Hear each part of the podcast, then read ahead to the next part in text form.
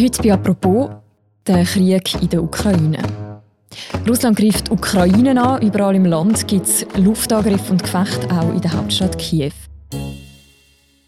Ein Krieg mitten in Europa, wo jetzt auch der Westen muss darauf reagieren muss. Was kann er eigentlich dieser Invasion entgegensetzen und könnte der Krieg sich auch über die Ukraine hinaus ausweiten? Über diese Themen reden wir heute im Podcast «Apropos».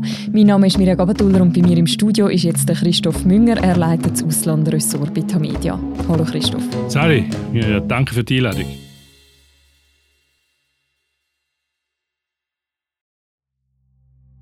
Hat Wladimir Putin also seine Drohung wahrgemacht und die Ukraine angegriffen, ja sogar das ganze Land. Damit sind wir mitten im ersten Bevor wir starten, noch ein kleiner Hinweis. Wir nehmen am Donnerstag am frühen Abend auf. Zur Lage in der Ukraine findet man, wenn man zurückgeht im Feed von «Apropos» auch noch eine Bonusfolge und zur Neutralitätspolitik von der Schweiz auch noch ein Politbüro. Auch das ist im Feed von «Apropos» zu finden und bei uns verlinkt. Die Ukraine ist im Krieg. Im Morgengrauen warnen Alarmsirenen wie hier in Kiew vor Luftangriffen. Explosionen sind zu hören und Rauchsäulen steigen über russischen Angriffszielen auf. Wie hier nahe der ukrainischen. Christoph, wir haben einen Angriffskrieg in Europa. Das ist schon eine recht grosse Zäsur in der jüngeren Geschichte, oder? Absolut, es ist eigentlich ein Epochenbruch. Es ist die Epoche, die angefangen hat mit dem Fall von der Berliner Mauer im Herbst 89, äh, geht da damit definitiv zu Ende. Es hat sich schon länger abzeichnet, dass die Epoche zu Ende geht, wegen Russland, wegen Wladimir Putin. Aber jetzt ist natürlich der ultimative Tatbeweis gekommen, dass es so weit ist und mit Panzerschlachten, grob gesagt, hat man natürlich in Europa nicht mehr gerechnet. Grenze zwischen Belarus und der Ukraine werden in den Morgenstunden russische Panzerkolonnen gesichtet. Diese Bilder der ukrainischen Grenzwache zeigen Allerdings möchte ich darauf hinweisen, dass der Krieg nicht erst heute angegangen ist. Der ist nämlich schon 2014 angegangen. Also die Ukraine ist im Kriegszustand seit 2014, wo die Russen völkerrechtswidrig die Halbinsel Krim annektiert haben und auch die Separatisten im Osten von der Ukraine unterstützen. Seitdem sind bereits 14.000 Menschen gestorben in dem Konflikt, aber jetzt kommen natürlich viele dazu. Mhm. Also wir haben jetzt nochmal eine neue Eskalationsstufe bisschen zugespitzt gefragt, ist jetzt einfach der Wladimir Putin übergeschnappt oder was erhofft er sich von so einem aggressiven Angriff? Nein, ich will überhaupt nicht sagen, dass er übergeschnappt ist. Es ist eigentlich eine Kontinuität äh, von seiner Politik. Es ist einfach ein Höhepunkt, der jetzt erreicht worden ist. Ich erinnere mich, als er Ende 99 am Macht war, als Ministerpräsident, seine erste Auslandreise oder seine erste größere Reise, ist nicht im Ausland, war nach Tschetschenien. Da war der Tschetschenienkrieg. Den hat er sehr brutal beendet. Und ich habe die Fernsehbilder noch vor mir, wo der Putin dort russische Soldaten Dolch verteilt, und zwar riesige Dolch. Also, und das ist eigentlich wie so ein Leitmotiv aus meiner Sicht Heute sind es jetzt nicht durch, heute sind es Kampfhelikopter, sind Raketen, es sind Panzer in dem Konflikt in der Ukraine. Aber wie gesagt, also er ist, vielleicht um sein Motiv noch zu erläutern, er ist fast besessen oder einfach wirklich fokussiert auf die Ukraine. Und zwar nicht, weil irgendwie die Ukraine soll Russland bedrohen, das ist Quatsch. Die russischen Streitkräfte sind viel, viel äh, stärker, viel, viel mächtiger, viel, viel größer. Und es ist auch nicht NATO. NATO hat nie Russland bedrohen. Er, mhm. Was das Problem ist von Putin, er hat Angst vor der Demokratie. Das ist der Punkt, oder? Die Demokratien sind Russland näher gekommen. Das ist eine Autokratie, was Russland selber ist. Er hat, ist extrem repressiv im Inneren, Stichwort Nawalny. Und wenn jetzt da die Ukrainer ein bisschen den, den Duft von der Freiheit geschmeckt haben und die Demokratie langsam aufgebaut haben, die Demokratie ist nicht fertig natürlich, mhm. es gibt viel Korruption dort, aber es ist immerhin eine Demokratie. Und äh, es gibt viele Verbindungen, sogar familiäre zwischen der Ukraine und Russland. Und so kommt natürlich der Gedanke von der Demokratie Russland und auch im Kreml näher und damit auch Wladimir Putin. Und von dem hat er Angst und das wahrscheinlich auch zu Recht. Wie sich der Konflikt aufgebaut hat, über das hat gestern auch Zita Offentranger von der Auslandredaktion noch im Podcast äh, geredet. Das kann man auch noch nachlesen, wenn man zurückgeht.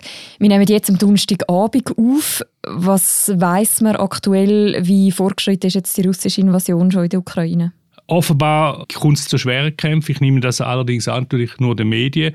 Ich habe ein Video gesehen von einem CNN-Journalist, der von einem Flugplatz berichtet hat im Norden von Kiew und dort sind offenbar russische Luftlandetruppen angekommen mit Helikoptern und haben natürlich den strategisch wichtigen Flugplatz eingenommen. Jetzt wollen angeblich die ukrainischen Kräfte einen Gegenangriff starten, aber ob das klappt, äh, wird man sehen. Aber es ist natürlich sehr wichtig, wenn die Russen den grossen Flugplatz haben, offenbar im Norden von Kiew, können sie natürlich eine Luftbrücke machen und dann sehr schnell sehr viel Material und äh, Streitkräfte einfliegen. Andererseits habe ich gelesen und gehört, dass es äh, so schwere Kämpfe kommt um Tschernobyl herum. Das ist ja nicht sehr weit von Kiew entfernt, im Norden, Richtung äh, Weißrussland oder Belarus, wie man auch sagt. Und das ist natürlich auch ein sehr strategisch wichtiger Punkt, weil es dort äh, atomaren Abfall hat. Das ist ein Erb von der Sowjetunion, der kaputte Reaktor. Man hat jetzt dort äh, angefangen, atomare Sondermüll lagern. Mit dem kann man viel Schaden anrichten. Das ist jetzt höchst spekulativ von mir, aber es ist strategisch wichtig. Wie viel kann denn das ukrainische Militär dem ganzen Angriff, der ja an mehreren Fronten gerade stattfindet, entgegensetzen? Ja, wahrscheinlich nicht wahnsinnig viel, schwierig zu beurteilen, da von weit weg. Ich habe gelesen, sie hätten können sechs Flugzeuge abschießen, ob das stimmt, wissen wir nicht. Aber die kommen natürlich mit so einer Wucht, die Russen, das ist, äh, dem, dem ist schwer, etwas entgegenzusetzen. Klar, es ist nicht mehr 2014, man hat den Ukrainer geholfen, eine Armee aufzubauen, aber eine Armee baut man dann nicht in acht Jahre auf. Also das braucht mehr Zeit und wird auf jeden Fall sehr, sehr schwierig für die ukrainische Armee. Armee. Die Frage ist, war noch mal Fall von der Regierung in Kiew, also wenn den die Russen würden das Land besetzen, was dann passiert. Aber da kommen wir vielleicht noch darauf zu reden, betreffend einen allfälligen Guerillakrieg. Mhm. Was weiß man denn aktuell über die Situation der Menschen vor Ort im Land? Offenbar haben starke Fluchtbewegungen eingesetzt Richtung Westen, Richtung Lemberg, also von Kiew raus, weil der westliche Teil der Ukraine, der ist erst im Zweiten Weltkrieg der Sowjetunion seinerzeit einverleibt worden. Der hat ursprünglich zu Polen gehört. Das ist viel europäischer orientiert. Auch Lemberg ist eine, oder Lviv äh, ist eine europäische Stadt in dem Sinn. Und dort wird wahrscheinlich, wenn es so weit kommt, auch der Widerstand höher sein. Allerdings haben äh, die Russen auch dort angegriffen und sehr, sehr nah an der Grenze gegen den Westen. Mhm.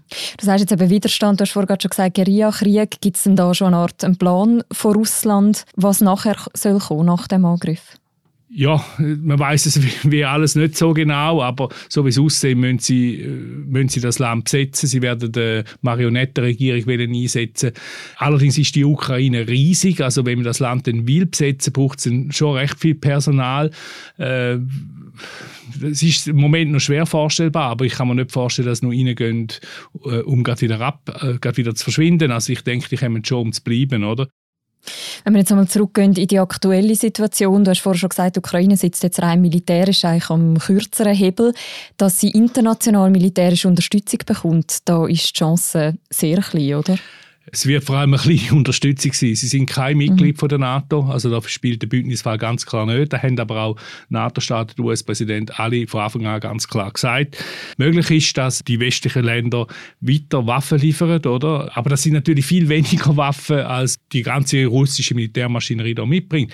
Aber ich habe auch schon gelesen, dass man sehr gezielt versucht, kleine Waffen, leichte Waffen und drittens Waffen, die man sehr gut kann verstecken will liefern. Und das sind natürlich Waffen, die dann im allfälligen Guerilla Kampf gegen russische Besatzer könnten eingesetzt werden. Mhm. Aber eben aktuell kann und wird NATO nicht militärisch reagieren? Nein, das hat man ja vorher schon so gesagt.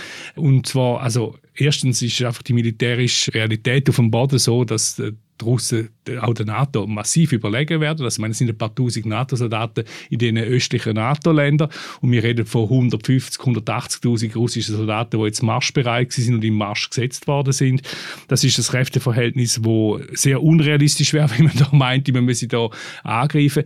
Und gleichzeitig, also hat auch der Biden gesagt, also das wäre der dritte Weltkrieg. Also wenn mhm. Russen auf Amerikaner schiessen, zwei hochgerüstete Atommärkte, beide 1500 Sprengköpfe absolut sofort einsatzbereit haben, dann wäre das Gefahr vom Atomkrieg sehr, sehr groß. Ist es übertrieben, von dieser Gefahr von einem dritten Weltkrieg zu reden? Ich glaube, wir sind noch nicht an dem Punkt oder wir sind nicht an dem Punkt und hoffentlich kommen wir nicht dort hin. Aber Krieg, das haben wir schon mehrmals gesehen, die sind irgendwie nicht mehr kontrollierbar. Man kann das lang planen voraus und gewisse Leute haben das Gefühl, sicher, man könnte das in allen Details planen. Aber das kann aus dem Ruder laufen, auch politisch, oder? Wenn beispielsweise die äh, russischen Kräfte unter Druck kommen oder wenn der Westen gewisse Waffen liefert an die Ukraine, ist denn das schon ein, ein Kriegsfall, ein Kasus Belli für den Putin, um an einem anderen Ort, sei es in Polen oder in den baltischen Staaten, Staaten äh, Gegenangriff zu machen. Und dann zweitens, wenn alle, alle Truppen in höchster Alarmbereitschaft sind, auf beiden Seiten, äh, besteht auch Gefahr von Missverständnis, von Fehlwahrnehmungen. Ich meine, wir haben das Beispiel der Kuba-Krise, wo es fast zum atomaren Krieg gekommen wäre, weil man sich nicht genau miteinander hätte können absprechen Also das ist einfach sehr, sehr gefährlich. Also es ist ein bisschen ein Hochseilakt. Man meint, die haben auf beiden Seiten, wahrscheinlich auch auf russischer Seite, und westlicher sowieso, das sind auch verantwortungsvolle Leute, die das genau verhindern Aber wer hat mit dem Krieg in der Ukraine gerechnet? Also von dem mhm. her, äh, ja. Und es gibt mehrere NATO-Mitgliedsländer, unter anderem eben die baltischen Staaten, die sich jetzt auch Sorgen machen um ihre Sicherheit. Wie berechtigt sind die Ängste? Die sind sehr berechtigt. Die baltischen Staaten sind strategisch sehr schlecht gelegen. Die haben keine strategische Tiefe, wie man sagt. Also wenn man äh, in Russland, jetzt ein bisschen polemisch gesagt, den Panzer aufs Gas drückt, ist er ein paar Stunden später am Meer und dann äh, hat er das, ähm, die baltischen Länder, Lettland, Estland und Litauen überrollt. Darum hat man jetzt auch die NATO jetzt vor allem an der Nordostflanke zuerst einmal stärken. Aber äh, die sind schon sehr, sehr exponiert dort und ich verstand, wenn die Leute dort Angst haben. Mhm. Also wenn ich dich richtig verstehe, dann ist Stand jetzt durchaus auch denkbar, dass die Kriegshandlungen auch über die Ukraine raus könnten greifen. Also die Ukraine ist das eine, oder? Das hat nichts mit der NATO, da werden sie nicht eingreifen. Aber wenn natürlich der Putin ein NATO-Staat, auch Polen oder so, sollte wollen angreifen, dann sind wir, dann sind wir ganz in einer anderen Geschichte. Und das wäre ein wahnsinniger Härtetest für die NATO, oder? Ob es denn wirklich dem Land zu Hilfe kommt, müsste es eigentlich dann, man geht auch davon aus, dass das dann so wird wirken, aber das wäre dann wirklich sehr, sehr gefährlich. Mhm. Und würdest du Putin das zutrauen? Also ich schaue nicht gerne in die Kristallkugel, weil die hat angewohnt, dass wenn man sie keilen lässt, ist sie kaputt. Und, äh, also es wäre bar jeder Vernunft. Aber das hat man auch gesagt mit dem Angriff auf die Ukraine. Die USA und der Joe Biden hat sich im Vorfeld relativ deutlich gegenüber Russland geäußert. Welche Rolle spielt er jetzt in dieser Situation? Zwei Sachen würde ich sagen. Zuerst hat er mal eine Strategie gehabt, dass er die ganzen Geheimdienstinformationen also richtig laut rausgeblasen hat. Das ist so eine Megafon-Strategie, hat man können lesen. Und äh, hat auch Putin immer gesagt, wir wissen, was machst, wir wissen, was machst, wir wissen, was machst. Und es ist so gewesen. Die Strategie ist letztlich erfolglos gewesen, weil der Putin jetzt gleich angegriffen hat. Aber man hat das Gefühl, man ihn wahnsinnig können irritieren, wenn man gesehen hat, wo der Putin seine Sitzung mit dem Politbüro, wo er den Geheimdienstchef, also wirklich wie ein Schulenbub, abgestraft hat. Äh, das ist das eine, also die ganze Nachrichtendienstgeschichte. Mit dem verknüpft ist die Verbindung mit den Europäern, die er extrem gestärkt hat. Äh, also der Trump hat noch gesagt, NATO ist obsolet, also NATO ist veraltet und der Macron hat äh, den Schwachsinn gesagt, dass sie hirntot sind. Und den beiden ist es eigentlich meines Erachtens recht gut gelungen, die Kohäsion in dem Bündnis wiederherzustellen. Dass man geeint auftreten und man muss jetzt schauen, ob die Kohäsion wirklich hebt. Man hat das Gefühl, die NATO sei eben eigentlich erledigt, kein Find mehr, was weiß ich dann. Aber ich meine, in der jetzigen Situation, äh, was eint das Bündnis mehr als ein Find von außen? Und das ist jetzt sehr dominant auftreten. Mhm. Komm, wir schauen mal noch ein bisschen auf die EU. Was kann eigentlich die EU in so einer Situation machen? Ja, die EU ist kein Militärbündnis, oder? Aber sie können natürlich jetzt sehr wirksame oder hoffentlich wirksame Sanktionen gegenüber dem Putin verhängen. Es gibt sehr viele Leute und mit gutem Recht, die sagen, die Wirtschaftssanktionen werden die nicht wirklich kratzen, weil er wird keinen Hunger haben, oder? Es sind dann seine vielen Untertanen, wo es dann nicht mehr so gut geht, wenn die Sanktionen anfangen zu greifen. Die Kohäsion in der EU ist wahrscheinlich weniger stark als die in der NATO. Also wir wissen, da gibt es relativ große Konflikte. Und dann gleichzeitig ist man noch abhängig von dem russischen Gas, oder? Und es ist Winter. Also das wird schwierig. Aber allenfalls können sie sich zusammenraufen und äh, man kann Gas auch an anderen Orten kaufen. Man muss nicht unbedingt in Russland kaufen. Ob man in die Engpässe gar keinen Ausgleich ist eine andere Frage. Aber man kann sich zumindest äh, darum bemühen. Die Schweiz ist aktuell relativ zurückhaltend, um sich diesen Sanktionen von der EU anzuschliessen. Mhm. Wieso? Ja, sie wollen sich die Rolle als Vermittler offen behalten. Sie berufen sich auf ihre Neutralität. Das ist an sich richtig, dass man vermitteln in einem Krieg und die Schweiz hat da auch schon gute Dienste geleistet, äh, traditionell.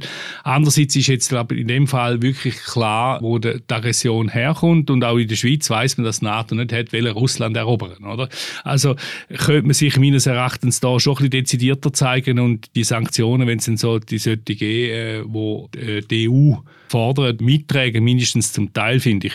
Aber das können Kolleginnen und Kollegen vom Inlandrösser sicher sehr viel differenzierter und besser noch erklären. Genau, und das kann man auch hören im Politbüro, wo auch heute erscheint und wo wir auch noch verlinken im Feed vom Podcast «Apropos».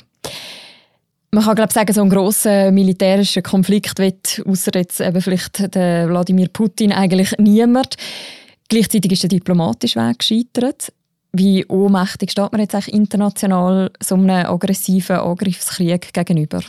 Ja, schon sehr ohnmächtig, oder? Also man hat ja wirklich, man hat es probiert, oder? Man hat auch, Putin seine Hauptsache ist ja, dass die Ukraine könnte in die NATO eintreten. Und gleichzeitig hat auch NATO, äh, der Biden, der Generalsekretär Stoltenberg, sie sind realistisch genug gewesen, dem Putin ein relativ deutliches Signal zu geben. In absehbarer Zeit wird die Ukraine nicht aufgenommen in die NATO. Weil eine Bedingung, dass man aufgenommen wird in die NATO, ist, dass man integre Grenzen hat, dass man einen Rechtsstaat hat und so weiter und so fort. Äh, und das ist in der Ukraine nicht der Fall. Das ist ein Kriegszustand, wie wir gesagt haben, die Krim und Ostukraine bereits seit 2014. Und gleichzeitig ist die Demokratie, es ist eine Demokratie, aber es ist halt noch eine unfertige Demokratie. Also das ist noch nicht so ganz stabil, wie es sollte sein. Und die Armee ist im Aufbau begriffen. Also also hat wirklich sehr deutlich signalisiert, dass die Ukraine in absehbarer Zeit nicht wird aufgenommen werden in die NATO. Inwiefern könnte denn der Angriff jetzt auch so eine Art Dominoeffekt auslösen, also dass plötzlich auch andere Staaten irgendwie Begehrlichkeiten anmelden? Ja, die Gefahr besteht immer, oder? Man könnte auch sagen, das Domino hat schon früher angefangen. Das Domino hat mit 2-0 mit dem Irakkrieg angefangen, mit der unsäglichen Invasion der Amerikaner mit Alliierten zusammen äh, im Irak. Das ist auch völkerrechtswidrig gewesen. Und da hat natürlich der Putin auch gesagt, ja, schaut, das geht, äh, das geht gerne eigentlich. Und hat er nicht ganz Unrecht gehabt.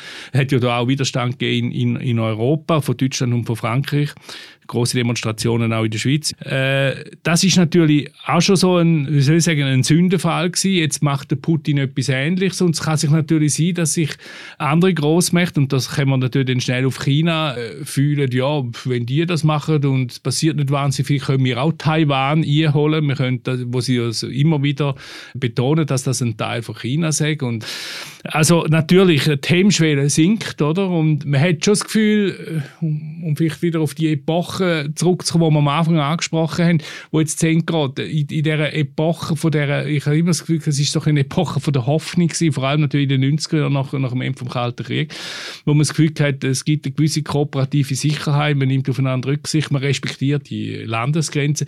Das ist jetzt eigentlich schon, äh, das ist jetzt eigentlich schon vorbei, das ist pulverisiert worden und wie viel das genützt hat, haben wir jetzt gesehen.